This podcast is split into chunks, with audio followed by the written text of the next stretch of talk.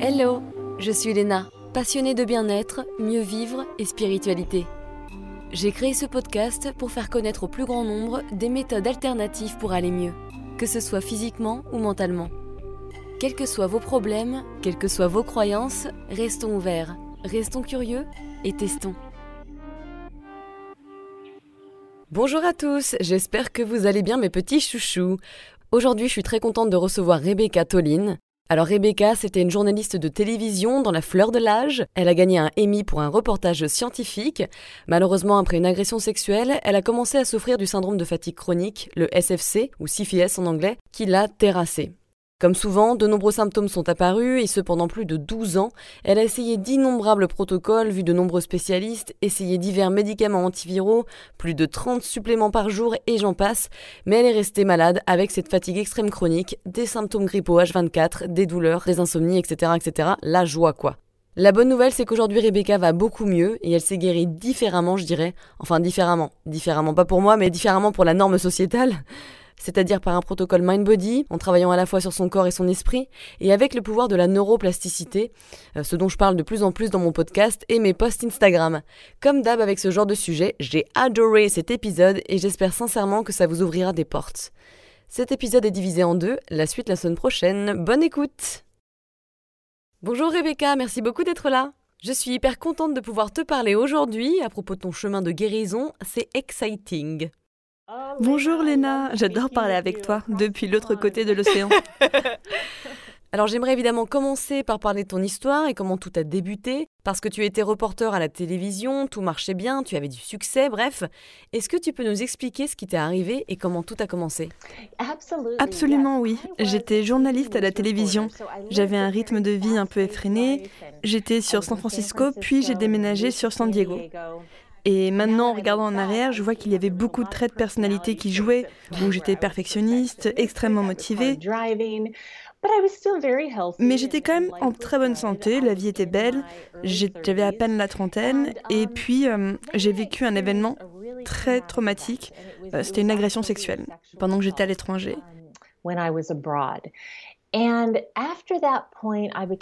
Et après cet événement, j'étais devenue extrêmement épuisée. Et ça a mené à un tel état de fatigue extrême que je ne pouvais à peine marcher dans ma maison. Je pouvais aller plus ou moins de chambre en chambre. Je pouvais certainement pas retourner à mon emploi de journaliste reporter. Et j'avais attrapé un certain nombre de virus. Et mon corps a juste craqué et j'avais tout un tas de symptômes post-viraux. Euh, j'avais l'impression d'avoir la grippe 24 heures sur 24, 7 jours sur 7. Beaucoup de courbatures, de la confusion mentale, des soucis gastriques, de l'insomnie. Et en tant que quelqu'un qui a toujours été en bonne santé avec un rythme de vie très actif, c'était un énorme choc. Et c'était terrifiant à l'époque. Oui, bien sûr, beaucoup de symptômes, et j'imagine qu'avant cet événement traumatique, tu n'en avais pas, hein euh, non. En regardant en arrière sur l'ensemble de ma vie, euh, comme beaucoup d'entre nous avec le mind-body syndrome, en français on dirait le syndrome du corps et de l'esprit, euh, le fond, j'ai pu me souvenir que j'avais des mal de dos pendant ma vingtaine qui ont ensuite disparu dès que je suis sortie d'une mauvaise relation. Et à l'époque, j'avais pas vraiment fait la connexion, et évidemment maintenant je le fais. Et quand je subissais du stress à mon travail, j'étais bien sûr assez fatiguée, mais autrement j'étais très dynamique. Je travaillais 50 heures par semaine. Ouais, et le travail était très physique, donc euh, j'avais aucun de ces symptômes avant. C'est marrant quelque part parce que quand tu souffres de douleurs neuroplastiques ou de douleurs corps-esprit, TMS donc, tu finis par avoir tellement de symptômes. Encore et encore plus, ça s'arrête jamais en fait. Oui, absolument. Exactement. Et beaucoup de gens vont y réfléchir. Et je sais que toi, tu as eu des soucis de genoux et de dos. Et ça voyage dans tout le corps. Et j'ai traversé une phase de mal de crâne. Et tout ça, c'est lié au stress. Et jusqu'à ce qu'on adresse... premièrement, il faut réaliser que c'est lié au stress émotionnel. Il faut comprendre les données et parfois s'adresser à nous-mêmes en tant qu'être d'émotion. La douleur peut se déclarer un peu partout et ensuite, quand tu traverses un épisode de stress intense, dans mon cas, c'était un énorme trauma avec un T majuscule. Et j'ai beaucoup de femmes avec qui je travaille qui ont le syndrome de la fatigue chronique ou l'encéphalomyélite myalgique, EM, anciennement appelé appelées syndrome de la fatigue chronique, SFC, qui me disent qu'elles ont subi un traumatisme sexuel. Mais ça peut être n'importe quel type de stresseur, ça peut être juste des stresseurs en rapport avec le travail, ça peut être un facteur de stress tel que le Covid, ou bien ça peut être un accident de voiture qui déclenche du stress et des émotions non résolues qui sont juste sous la surface et qui vont envoyer notre système nerveux et notre cerveau dans cet état d'hypervigilance. Ouais, complètement. Et c'est comme pendant certaines périodes de notre vie quand on est assez vulnérable et le moindre petit truc ça va te faire exploser comme un volcan. Oui, c'est ça, c'est ça. Et je me l'imagine comme un verre d'eau. Donc ces facteurs de stress augmentent et remplissent et remplissent le verre, et ensuite quelque chose se produit, et l'eau finit par déborder. Et on se demande qu'est-ce qui s'est passé, j'étais saine et en pleine forme juste avant. Mais en fait, il y avait plein de facteurs de stress ou de stresseurs qui étaient en train de s'empiler. Et ensuite, on a tout plein de symptômes qui, malheureusement, peu de médecins euh, sont formés dans cette approche du syndrome du corps et de l'esprit. Et donc, ils nous diagnostiquent avec des choses qui sont très souvent euh, effrayantes. Donc moi j'étais diagnostiquée très tôt avec euh, de l'EM, donc, donc l'encéphalomyélite myalgique ou le syndrome de fatigue chronique, et aussi de fibromyalgie, le syndrome d'Epstein-Barr et plein d'autres choses. Puis, ils se sont dirigés vers une croissance démesurée de candidats, donc c'est des champignons naturellement présents dans le système digestif, de la fatigue surrénale et tous ces trucs. Enfin, oui, t'as entendu la même chose. classique. Et donc, ça devient super flippant et tu commences à courir après ces symptômes. Et c'est ce que j'ai fait pendant quasiment une décennie, de courir après ces symptômes. Et j'ai essayé de retourner à mon poste en tant que journaliste reporter, mais j'ai pas pu. J'arrivais à tenir à peu près une heure max et j'étais juste... J'avais une fatigue terrible, des étourdissements et tout, et donc je suis allée consulter des neurologues, des rhumatologues, des endocrinologues, chaque type de spécialiste, euh, des médecins pratiquant la médecine intégrative, qui sont des médecins qui ont une approche assez holistique, et bien sûr des acupuncteurs, des soigneurs énergétiques, tout le monde. Souvent, la première étape, c'est d'aller consulter un médecin allopathique classique, et ensuite on finit par s'ouvrir à de nouvelles disciplines comme le magnétisme, l'énergétique, l'acupuncture, le reiki, etc., etc. Parce qu'en fait, on est désespéré. Absolument, absolument. Parce que quand tu es aussi malade, je me suis dit, bah, c'est sûr que ça doit être une maladie. Je peux pas passer d'une journaliste reporter en pleine santé à ne plus pouvoir quitter ma maison en moins d'un jour. Et donc, tu sais, c'est important de se faire ausculter par des médecins allopathiques quand tu as des symptômes, parce que tu veux être sûr que c'est pas quelque chose qui peut se traiter. Et bien sûr, le syndrome de la fatigue chronique, c'est un vrai diagnostic avec de vrais symptômes. Euh, c'est en fait un nom pour un ensemble de symptômes dont les médecins eux-mêmes admettent ne pas savoir ce qui les cause. Ouais, complètement. Et ils um, m'ont pourtant dit, euh, on pense que ces virus sont en train d'épuiser votre organisme. Et je me souviens qu'un d'entre eux m'a dit que ces virus ont atteint mon cerveau en traversant la barrière sans cerveau. Et après, j'étais terrifiée. Je pouvais sentir les virus nager dans mon cerveau. Et c'est ce que vont faire nos cerveaux après avoir reçu ce genre d'informations. Et parfois, ils vont dire que ça a un rapport avec euh, des mitochondries défectueuses ou des anomalies génétiques. Et ce sont des choses que j'entends souvent en ce moment être dites à des patients euh, atteints de syndrome de Covid long, comme quoi les virus sont toujours actifs dans leur système.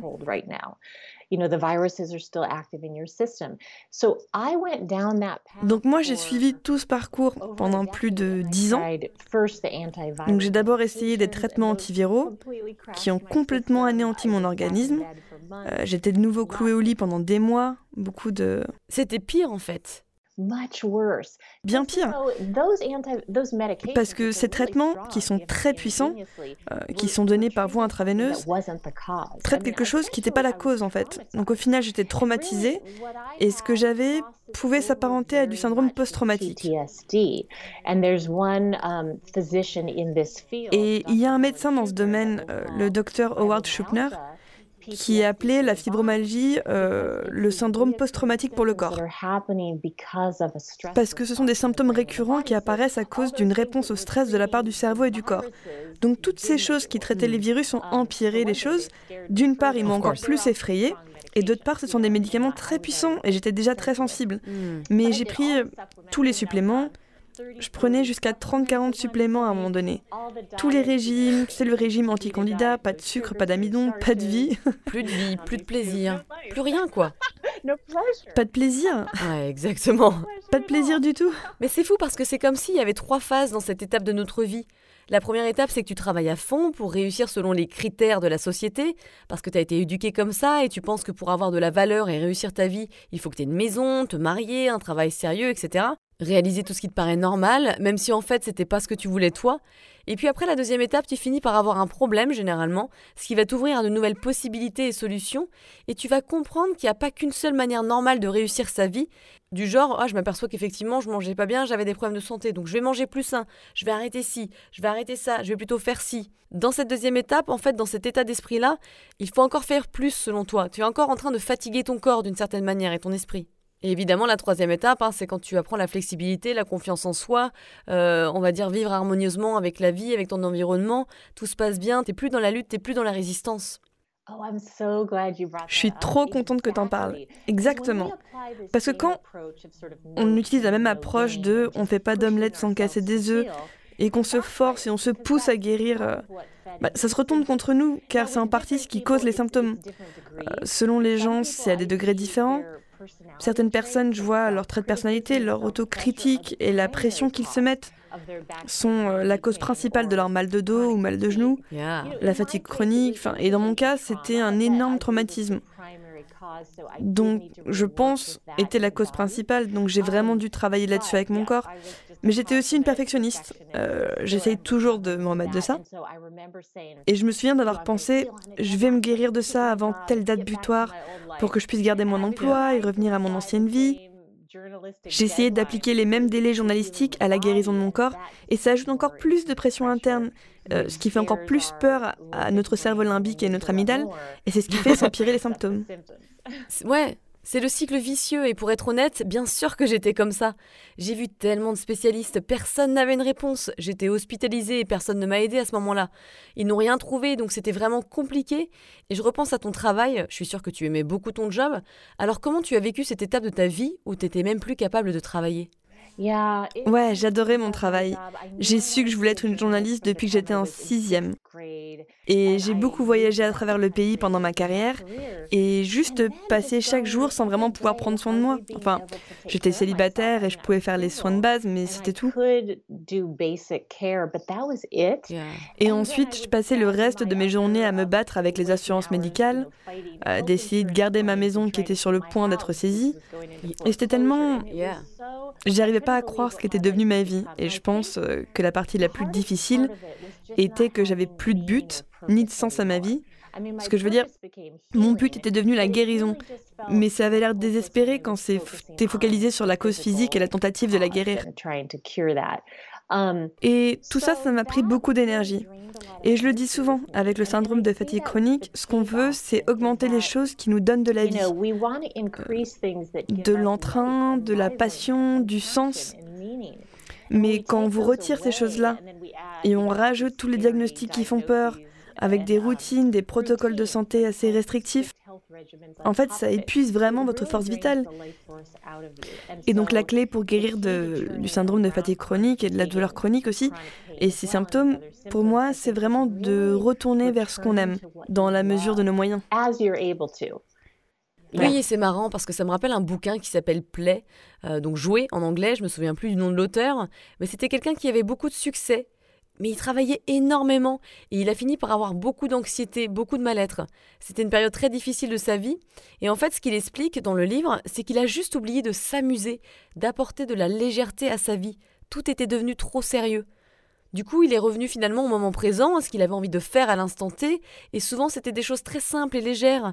Donc oui, je comprends ce que tu veux dire dans le fait de rechercher des choses légères et simples, parce que moi-même je le recommande à, ceux qui me suivent, parce que généralement quand tu souffres, tu es soit une victime, soit un combattant. Et tu veux trouver une solution à ça, mais du coup tu es tout le temps dans la lutte, tout le temps sérieux. Tu es constamment concentré à essayer d'aller mieux, et donc tu oublies de vivre. Oh, oh, absolument. C'est un point essentiel et j'adore le titre de ce livre. Euh, il y a des gens qui ont guéri. Je crois que c'était Norman Cousin qui a guéri via le rire. Et lui, il avait quelque chose d'énorme. Je crois que c'était le cancer. Et il regardait des films comiques toute la journée. Exactement. Je me souviens et j'adore ce concept. Mais on rigole plus assez en fait. Oui, et on le perd souvent. C'est tellement important de rire, de jouer et d'apporter de la légèreté. Et je pense que guérir, c'est plus dur que ça en a l'air. car notre système est dans cette activation de notre système nerveux sympathique, ou même en arrêt total, ce qu'on appelle figé ou une sorte de sidération. Et c'est le corps qui est en train de percevoir beaucoup de dangers. Et ce qui peut contrer ça, c'est la légèreté du jeu. Et dans mon cas, je ne pouvais pas faire beaucoup d'activités physiques. Avant, je faisais de la randonnée pendant des kilomètres. Et maintenant, euh, à cette époque-là, je ne pouvais seulement sortir dehors et regarder les feuilles et les oiseaux. Mais au fur et à mesure des années, euh, j'ai commencé à remarquer que les seules choses qui m'aidaient étaient des choses que j'appréciais. Des activités simples comme le yoga, la méditation, être dans la nature, j'ai commencé à lire de la poésie et des livres plus spirituels comme euh, Eckhart Tolle et à écouter le son de sa voix. Ouais, je sais. Et ensuite, j'ai commencé à écrire de la poésie, oui. Et c'était tellement curatif. Et j'ai commencé à remarquer, waouh, j'ai des petits boosts de soulagement mental et émotionnel, mais aussi de soulagement physique. Et aucune des interventions physiques euh, ne m'apportait ça. Donc, euh, après un certain temps, oui, je suis un peu lente à l'apprentissage, ça m'a pris un certain nombre d'années, mais j'ai juste commencé à me concentrer sur ces choses-là. Ces choses qui m'apportaient de la légèreté et un peu de sérénité, et aussi du soulagement, qui me faisaient oublier euh, mes symptômes. Donc c'est pour ça que les livres et les lectures de poésie ont beaucoup aidé, parce qu'ils ont fourni à mon esprit hyperactif quelque chose à faire. Oui, oui, bien sûr. Et je me souviens quand je souffrais beaucoup, dès que je faisais un mouvement, j'avais des douleurs, donc je pouvais plus cuisiner, je pouvais plus aller faire les courses, je pouvais pas prendre le métro. Euh, T'imagines même pas quand je devais aller voyager. Je pouvais pas me déplacer tout court, donc tout était compliqué. Je pouvais pas faire grand chose à part le travail parce que je sais que si j'arrêtais de bosser, moi il me restait plus rien en fait. Il y avait plus rien qui m'attendait et là je sombrais. Et donc oui, tu deviens très sérieux, tu penses évidemment plus à t'amuser. Et donc avant on parlait des solutions. Je voudrais savoir si certains médecins allopathiques t'ont quand même aidé. Oui, c'est une très bonne question. Quand j'y repense, il y a un médecin que j'ai consulté qui m'a posé un tout petit peu de questions concernant le stress psychologique. Parce que aucun des autres médecins ne m'avait jamais posé la question Au fait, vous êtes passé de cette jeune femme complètement capable à être quasiment confinée chez vous, considérée presque comme handicapée. Euh, qu'est-ce qui s'est passé psychologiquement dans votre vie? Exactly. Ils m'ont même pas posé cette question. Alors que ce médecin, il, en a, il a en quelque sorte ouvert la conversation et je lui ai parlé un peu de mon trauma. Et il m'a dit, écoutez, je sais que vous venez me voir parce que vous voulez cette teinture. Donc lui, il était un peu plus naturopathe et il faisait des teintures herbales naturelles. Mais il m'a dit, j'ai l'impression que si je vous donne ça, que ça va renforcer votre perte d'autonomie. Qu'encore une personne est en train de vous dire quoi faire avec votre corps, et je pense que c'est une partie des causes de vos symptômes. Qu'en fait, euh, vous n'aviez pas de pouvoir sur votre corps. Parce qu'on perd ça en subissant une agression sexuelle. Et donc il était très sage. Et j'étais en pleurs pendant toute la consultation et je lui ai dit Merci de m'avoir vu. Et bim, une ampoule s'est allumée à ce moment-là. Et j'ai commencé à voir différents psychologues, à faire de la thérapie traumatique. Et ça m'a aidé, mais ça n'a pas atténué les symptômes. Et la raison pour ça, pour moi, était qu'aucun de ces thérapeutes n'était formé dans cette approche de la connexion corps-esprit que John Sarno appelle TMS, Tensor Myostis Syndrome ou syndrome. de tension musculaire, ou Howard Schuvner appelle la connexion corps et esprit, et ils n'ont jamais vraiment dit ce genre de stress et traumatisme psychologique peuvent causer vos symptômes. Donc ça paraissait comme étant deux choses complètement séparées. Et j'avais pas fait le lien avant un petit moment. Ce qui est assez marrant dans la vie, c'est que tu as besoin d'avoir des tilts, des prises de conscience du genre Ah, tu viens de me dire quelque chose et ça fait tilt dans mon cerveau. Ma conscience a compris quelque chose. Comme une intégration. Et c'est vraiment intéressant car c'est comme si tu changeais de fréquence dans l'inconscient. Oui, c'est carrément ça. Et j'adore ce mot déclic parce que c'est vraiment comme si quelque chose se déclenche dans ton cerveau. Et je pense que ça peut faire émerger une vérité qu'on sait au fond de nous-mêmes. Et donc il m'a dit ça, ce médecin, quand il m'a dit ⁇ Je veux pas te dire quoi faire avec ton corps, on te l'a déjà dit ⁇ Non seulement pour le premier trauma, mais aussi pendant ces années où d'autres médecins te disent ⁇ Prenez ce médicament, prenez ce supplément, fais ça ⁇ et ils te traitent comme si c'était un objet. Et donc euh, quelque chose s'est vraiment déclenché pour moi et j'ai eu mon moment de réalisation. Et oui, c'est vrai qu'un point majeur pour guérir, c'est de comprendre que le pouvoir vient de l'intérieur. C'est tellement vrai, je le dis tout le temps. Moi aussi, j'ai eu une prise de conscience parce que j'étais tellement fatiguée et lassée de donner mon pouvoir à des spécialistes, et à un moment, je pouvais plus répéter ce cercle vicieux. J'avais besoin d'aller au fond de moi et de comprendre ce qui se passait. Probablement parce que je savais qu'au fond, il y avait une réponse. Oh, Magnifique, et quand ce changement de point de vue survient, je commence à voir des changements chez les gens intérieurement. Et puis les symptômes vont disparaître petit à petit éventuellement. Et je pense que c'est vraiment important de reprendre notre pouvoir. Parce que même si les intentions des médecins sont bonnes, on a besoin de médecins et d'experts médicaux si on a une maladie physique, avec une cause physique. Mais ça peut être très très affaiblissant. Et on a besoin de récupérer, d'arriver à se dire c'est moi qui vis dans mon corps 24 heures sur 24, 7 jours sur 7, pas les médecins. Je sais quel régime est bon pour moi et vraiment récupérer aussi cet instinct qui nous guide vers les bonnes personnes dans les bonnes circonstances quand on l'écoute.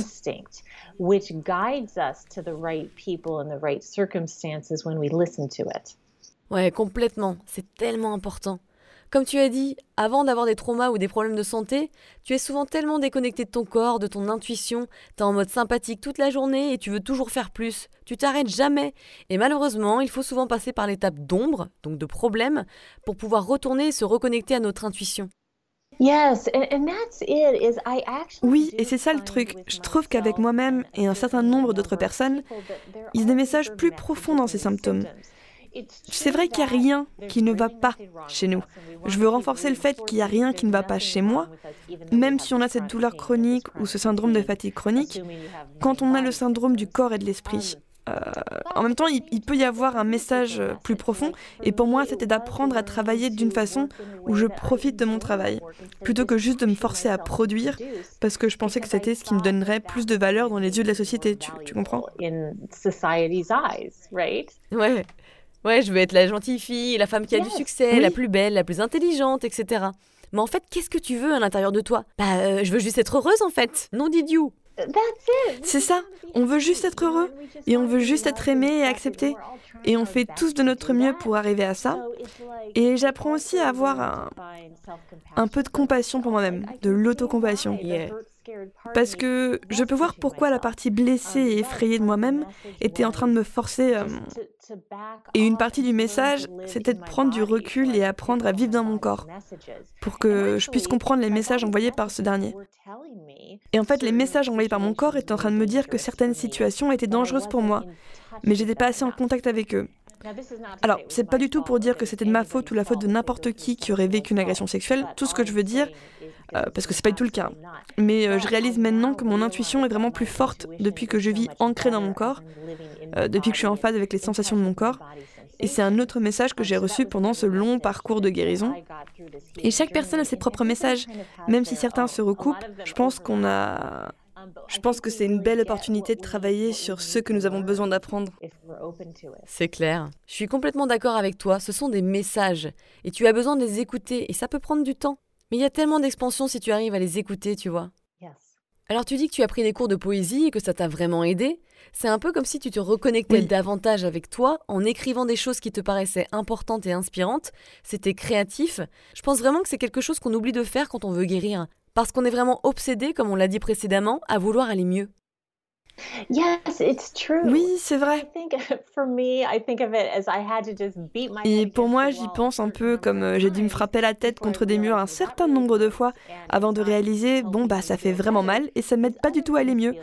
Euh, mais ces autres choses-là, elles, elles m'aident à aller mieux.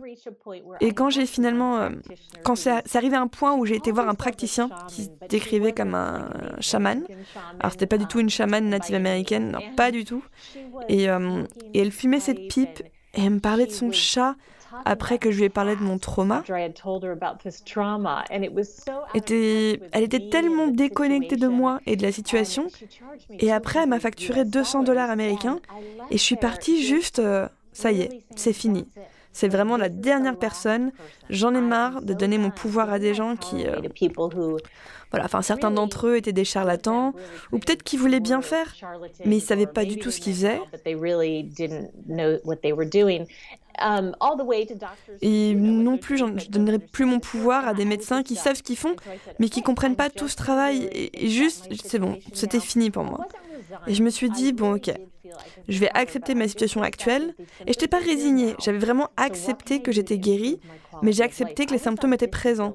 Donc qu'est-ce que je peux faire pour améliorer ma qualité de vie?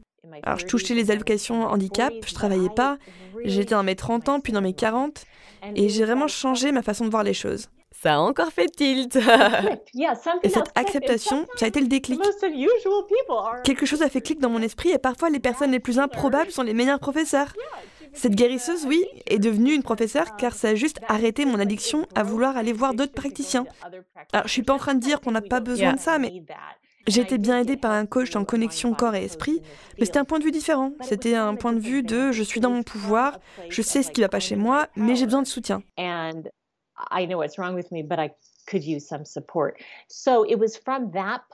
Donc, c'était à partir de cette intention euh, que je me suis inscrite dans un cours en ligne d'écriture de poésie. Bon, en fait, c'était un cours d'écriture, mais on a fini par écrire beaucoup de poésie, et c'était surtout pour écrire à propos de nos émotions et partager nos vérités profondes. Et c'était avec des femmes de partout dans le monde, et ça a fini par être tellement puissant. Je me suis sentie tellement vue et entendue, j'ai adoré. Et j'étais tellement à fond dans les exercices d'écriture.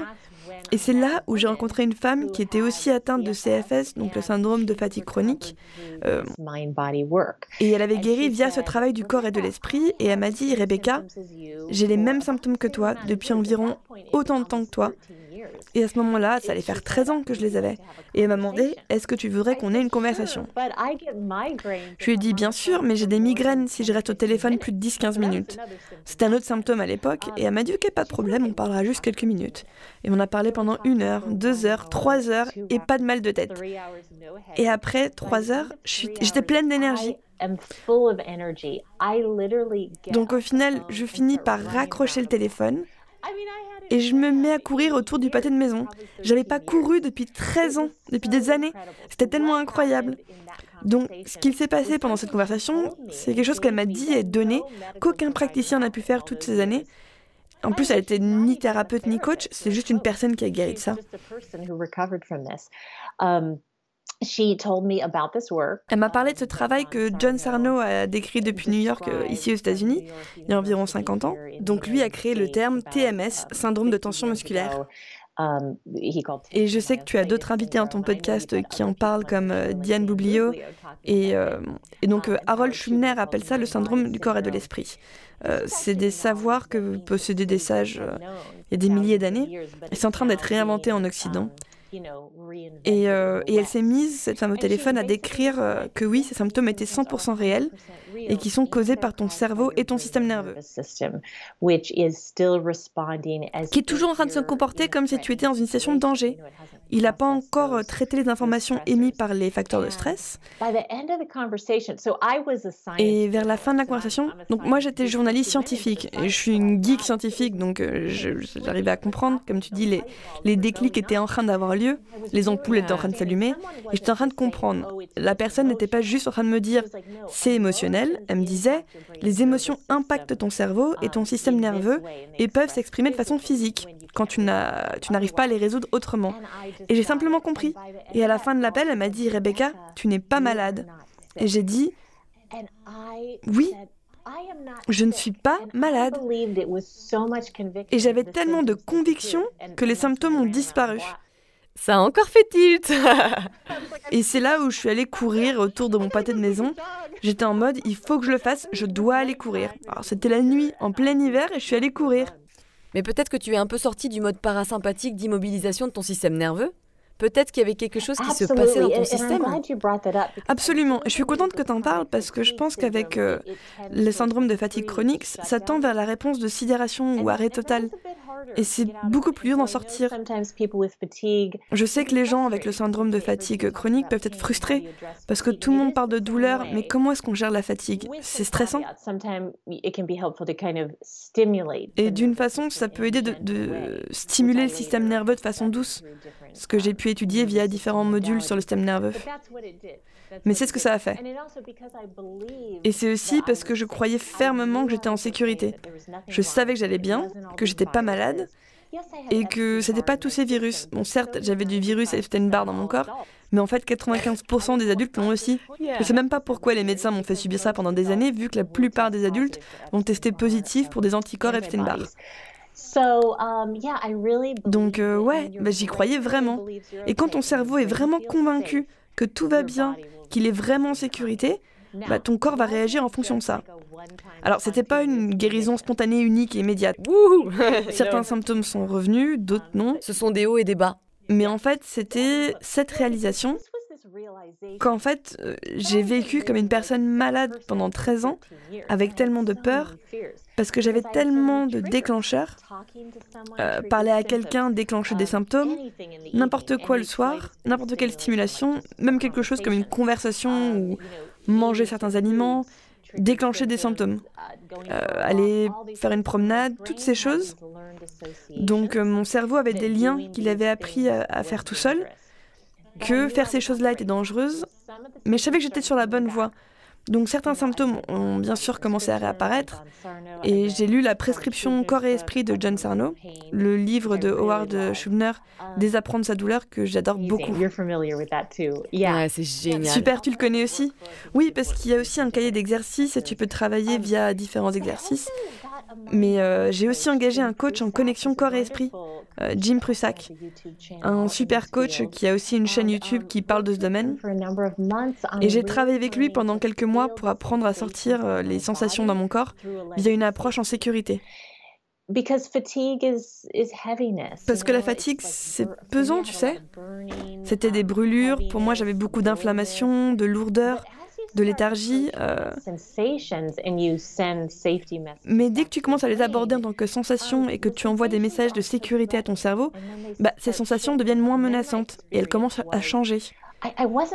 Et dans mon expérience, euh, j'étais pas très en phase avec mes émotions, mais je ressentais les sensations, que ce soit douleur ou fatigue. Euh, ça pouvait être des sensations de brûlure, des éclairs, des spasmes, des démangeaisons, étourdissement, léthargie, de la chaleur. Ça peut être tout n'importe quelle sensation et souvent ça finit par se révéler être des émotions. Car les symptômes, en fait, ce sont des émotions qui s'expriment par des moyens physiques. Comme les sensations physiques peuvent ouvrir un portail vers des émotions. Et j'ai eu beaucoup de décharges d'émotions. Il y avait beaucoup de colère, mais c'est normal d'être en colère dans la situation dans laquelle je me trouvais. Et aussi de la tristesse et de la honte. Tout un tas d'émotions sont sorties et j'ai appris à leur accorder de la place. Also, you know, just sadness, shame, all sorts of different emotions that came up that I learned to just kind of hold space for. C'est intéressant ce que tu dis parce que je suis vraiment 100% d'accord que la douleur et les symptômes sont liés à des émotions bien sûr.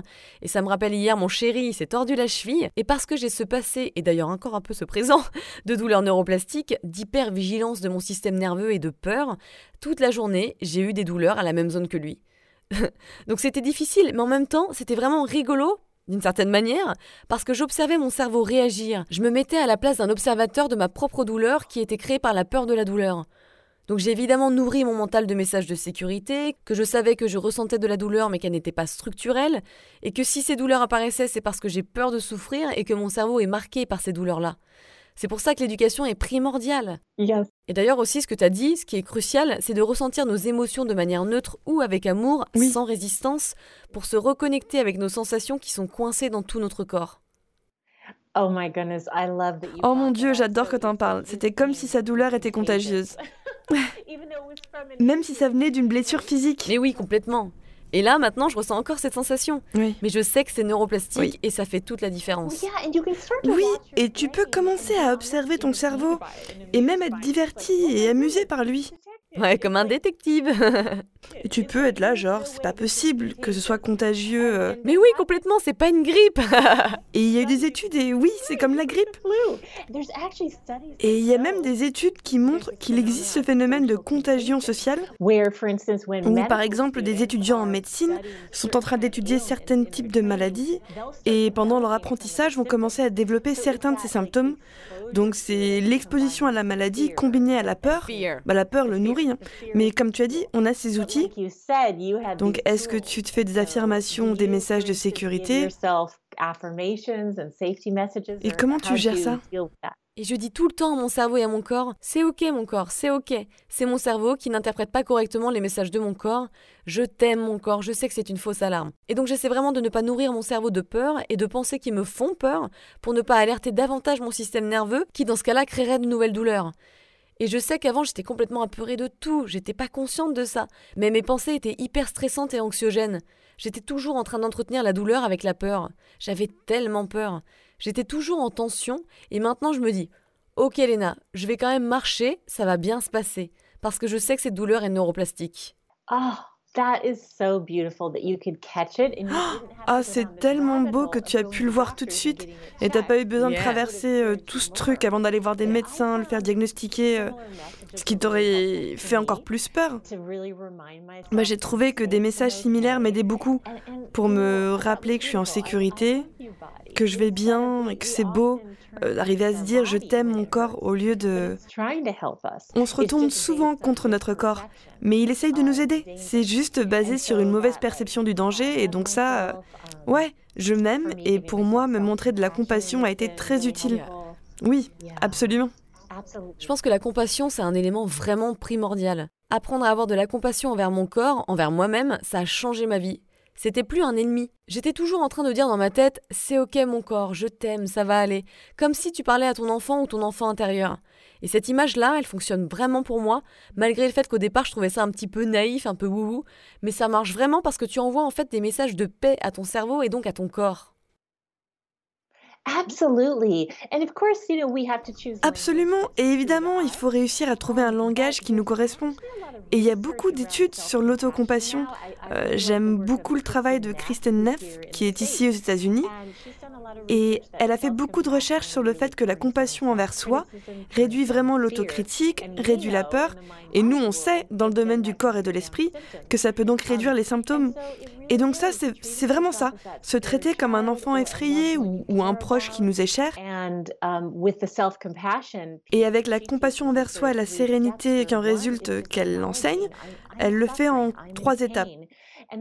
Et la première, c'est juste de reconnaître euh, je souffre, j'ai mal, et ça débouche sur le travail du corps et de l'esprit, car on se dirait ah bah je ressens ces sensations de brûlure et des palpitations dans mon corps, et juste le reconnaître sans faire de fixette dessus, se dire que c'est naturel de se sentir effrayé à cet instant. Euh, ensuite, la deuxième étape, c'est commun à toute l'humanité. Réaliser que c'est humain de ressentir ça. Et la troisième étape, c'est de la gentillesse envers soi. Euh, du style tout va bien, je t'aime, ça va bien se passer, de quoi as-tu besoin pour te sentir en sécurité? Et j'ai trouvé que c'était utile pour beaucoup de gens avec qui j'ai travaillé, qui essaient de se critiquer pour réussir à aller mieux. Et au lieu de ça, il y a un homme avec qui j'ai travaillé en Australie qui était incapacité et dans une douleur extrême pendant plusieurs dizaines d'années.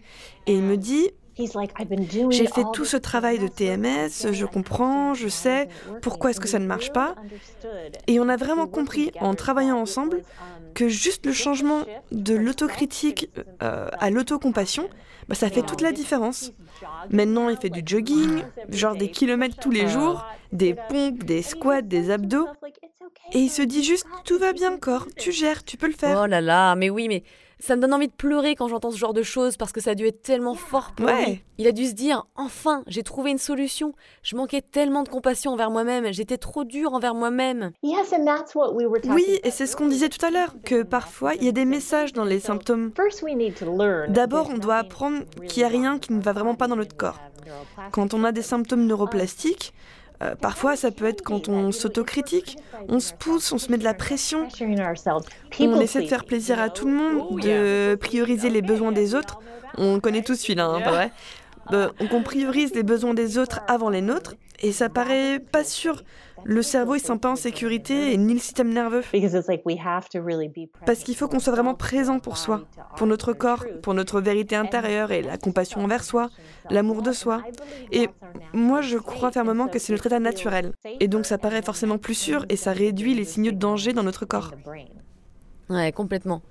Je trouve que les traits de personnalité sont aussi vraiment très importants parce qu'effectivement, on peut vite remarquer que les gens qui ont des douleurs chroniques ou des symptômes difficiles, des maladies, etc., c'est souvent des perfectionnistes, des personnes stressées, euh, qui se critiquent beaucoup, qui sont en réalité très sensibles, et on peut remarquer que les traits de personnalité jouent un grand rôle dans ces problèmes. Je me demande comment tu étais d'ailleurs avant d'avoir tous ces soucis de santé. Comment tu te reconnais dans ma petite description?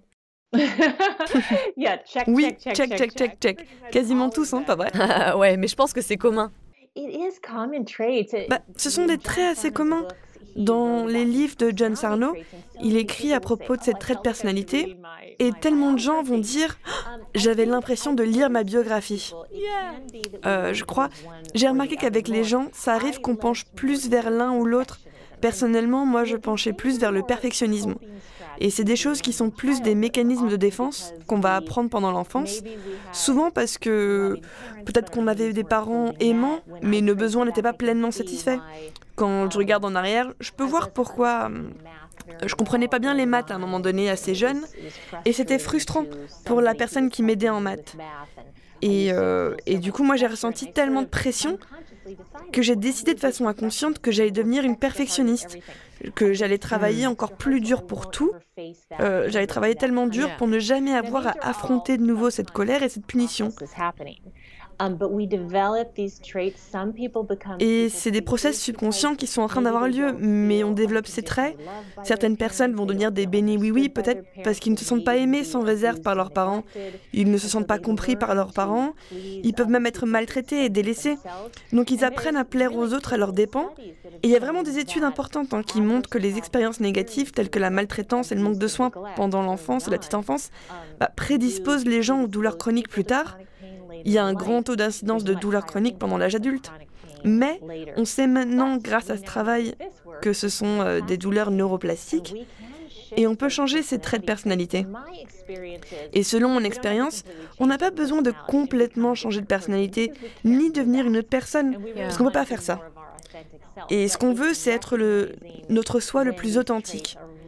Mais c'est plus le fait de reconnaître quand ces traits sont en train d'alarmer notre système, de nous causer du stress, et avec la prise de conscience euh, qui nous apaise, on peut souvent prendre un peu de recul.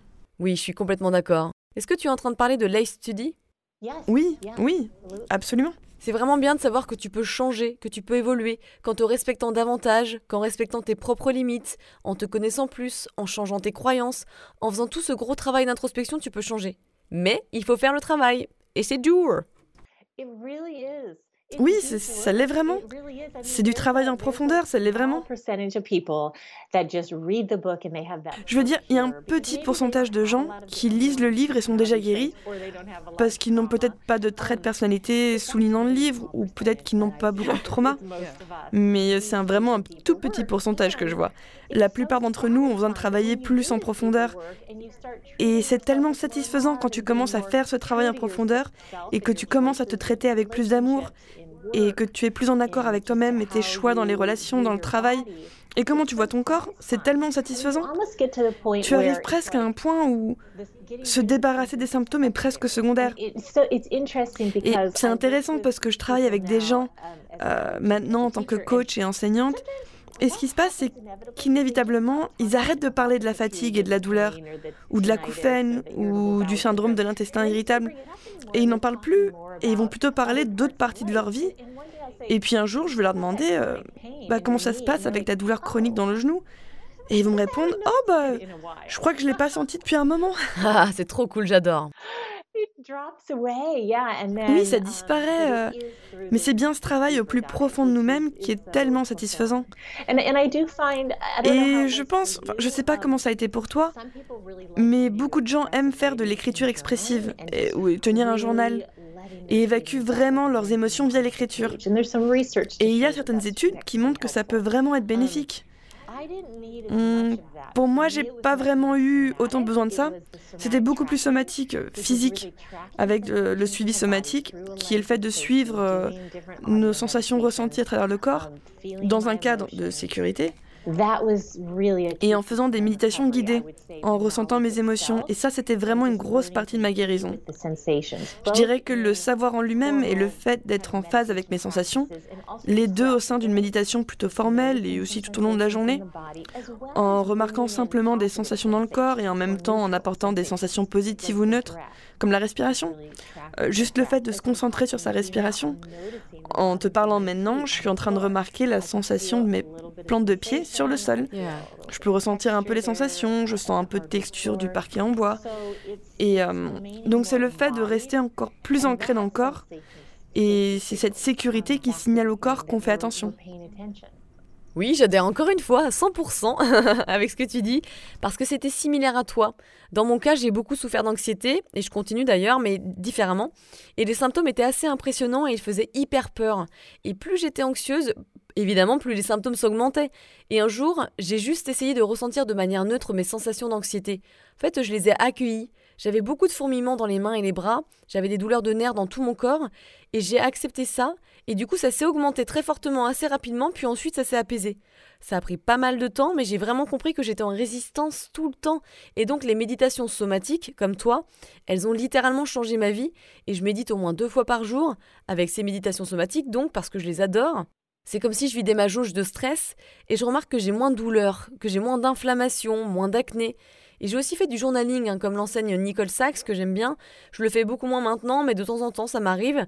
Et ça m'a beaucoup aidé parce que je, vidais mes pensées et je continue à les vider quand je le fais d'ailleurs. Évidemment, l'exercice de somatic tracking, hein, qui est d'ailleurs dans un de mes podcasts, dans un de mes épisodes, il est vraiment utile parce que ça permet de créer de nouvelles voies neuronales. Mais encore une fois, tout le monde est différent. Pour certaines personnes, le journaling va suffire. Pour d'autres, ça va être des méditations. Et il ne faut pas en tout cas oublier de se connecter au moment présent parce que c'est la clé. Tu nous as parlé de Eckhart Tolle, c'est aussi un de mes chouchous, ses livres sont incroyables, c'est la base, mais c'est vrai qu'on n'est plus du tout connecté au moment présent, et c'est un gros problème pour notre corps qui ne vit que dans le moment présent, ce qui fait qu'on est tout le temps déconnecté de notre corps en quelque sorte. Donc ouais, je comprends ce que tu dis, je suis complètement d'accord. Oui, et ça demande beaucoup de courage de faire ce que tu as fait, hein. de vraiment être présente au cœur de l'anxiété. Parce que l'anxiété est vraiment en train de te dire de courir et fuir le tigre, ou de combattre le tigre selon le danger perçu. Et notre corps réagit de la même façon, que ce soit un danger psychologique ou physique. Um, et donc, de vraiment l'accepter, ça demande du courage. Et ça change les schémas, mais c'est tellement puissant. Euh, j'ai trouvé que l'anxiété est souvent la cause de beaucoup, si ce n'est tous, hein, des symptômes. Euh, oui, oui, c'est ça, c'est juste en dessous. Et en fait, quand ma fatigue a commencé à s'estomper, parce que j'avais réussi à sortir de cet état d'arrêt complet qui est appelé euh, vagal dorsal dans la théorie polyvagale. Donc quand tu commences à quitter cet état, tu rentres dans l'activation de ton système nerveux sympathique et ensuite arrive l'anxiété. Et du coup, bah, j'ai eu beaucoup d'anxiété. Et comme toi, j'ai vraiment dû y faire face. Et tu veux fuir. Parfois, je ressens le besoin de bouger. Et tu veux bouger. Tu, tu dois faire sortir cette énergie physique d'une façon où tu es confiant de ce qui se passe. Et moi, j'étais pas vraiment en danger. Euh, et parfois, je m'imaginais en train de fuir ce danger perçu pendant que je bougeais mon corps. Ouais, ça marche. Oui, ça l'est. Carrément, oui. Les visualisations, elles sont importantes. Absolument, parce que notre cerveau ne sait pas faire la différence entre ce qu'on imagine et ce qu'on vit réellement. Et j'étais exactement comme toi, où je pratiquais de la méditation somatique environ deux fois par jour pendant plusieurs mois. Je le fais encore tous les jours, hein. en écoutant ou non en enregistrement, ou parfois je le fais toute seule. Euh, souvent la nuit, simplement pour intégrer le déroulement de la journée, pour revenir dans mon corps, euh, pour ressentir des sensations, pour gérer mes émotions, et j'aime tellement ça. Je me vois pas arrêter.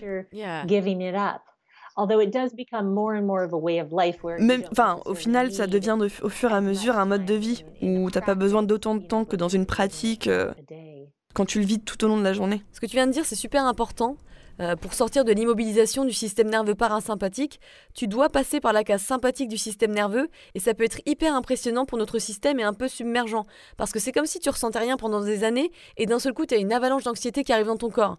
il faut faire très attention parce que ça peut être tellement fort qu'on va automatiquement retourner dans cet état d'immobilisation du système nerveux parasympathique. C'est pour ça que tu dois vraiment t'éduquer sur le sujet. Carrément, parce que sinon tu penses que tu deviens folle et tu finis par penser que tu es menacée. Parce que si tu es en mode sympathique, tes pensées vont finir par s'associer à ça. Et tu vas percevoir tout ce qui t'entoure comme une menace. Donc on veut se renseigner sur les états de notre système nerveux. C'est quelque chose que j'ai ajouté à ma compréhension du travail sur le syndrome de tension musculaire, qui est euh, d'étudier le système nerveux et ses différents états. Et en allant dans l'activation sympathique, qui te sort de l'état de sidération et d'arrêt, ce qui est bénéfique pour le syndrome de fatigue chronique. Bah, tu as plus de capacité, plus de clarté. Mais comme tu as dit, il faut savoir quoi en faire. Donc j'ai trouvé plusieurs techniques en plus du suivi somatique qui peuvent calmer le système nerveux, qui vont t'ancrer en te concentrant sur la sensation de tes pieds et quelque chose qui s'appelle l'orientation, qui vient de Peter Levine, où tu regardes autour de toi. Tu es en phase avec tes sens, tu observes les objets autour de toi ou par la fenêtre. Tu écoutes les sons, tu, tu entres en phase avec tes sens. Ça te sort de la pièce et te fait rentrer en ton esprit.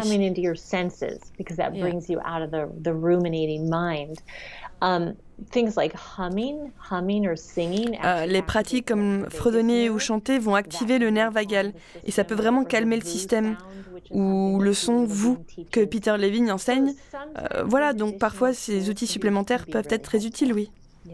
Tu dois essayer hein, pour savoir ce qui fonctionne pour toi. Ça dépend tellement des cas, on est tous différents.